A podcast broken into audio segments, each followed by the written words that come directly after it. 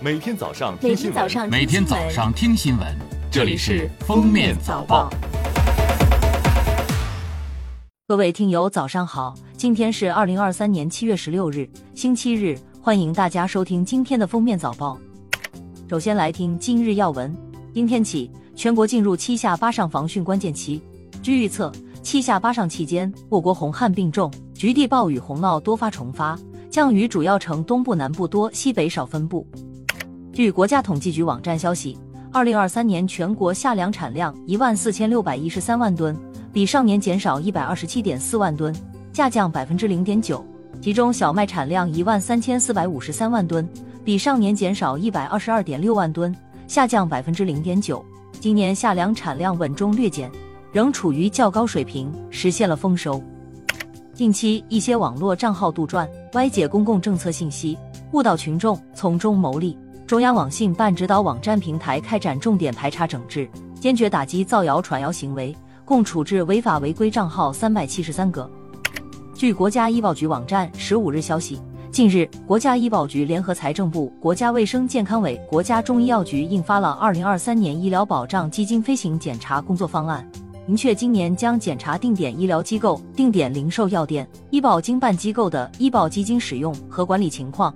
国家医保局联合有关部门采取抽签的方式，随机匹配参检和备检省份。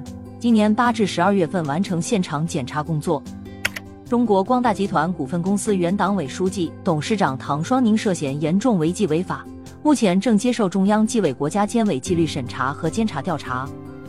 下面是热点事件：今天受南海热带低压影响，广东、海南等地将迎来明显风雨天气，沿海居民和相关部门需保持密切关注。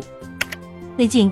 中国科学院科研团队成功研制出一种新型非线性光学晶体全波段相位匹配晶体，实现了整个透光范围内的激光输出。它可以满足半导体晶圆检测等领域的重大需求。中科院科研团队介绍，该类晶体可采用水溶液法生长出高质量、超大尺寸晶体，使其有望成为应用于我国大科学装置的新晶体材料。中国人工智能学会十五日发文悼念中国人工智能学会机器学习专委会第七届、第八届通讯委员冯阳鹤。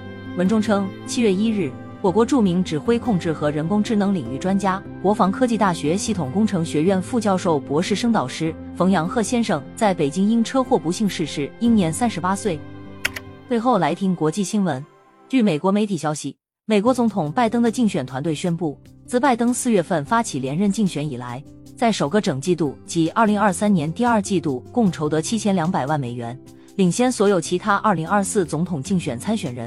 美国前总统特朗普在这一时间段内筹集到了三千五百多万美元的资金。对于高昂的竞选费用，美国广播公司写道：“入主白宫价格高昂，获取数百万美元是参与这场竞争的关键。”据路透社近日报道，联合国十三日说。如果各国展现政治意愿，愿意对艾滋病防治工作大力投入，并通过非歧视性法律，那么有可能实现到二零三零年终结艾滋病流行。近日，联合国粮农组织、国际农业发展基金等五家联合国机构联合发布《二零二三年世界粮食安全和营养状况报告》。二零二二年，世界有六点九一亿至七点八三亿人面临饥饿，比二零一九年增加一点二二亿人。非洲大陆每五人就有一人食不果腹。饥饿人口比例是全球平均的两倍多。二零二二年，全世界估计有一点四八一亿五岁以下儿童发育迟缓，有四千五百万儿童消瘦。二零三零年，全世界预计将有六亿人长期食物不足。感谢收听今天的封面早报，我们明天再见。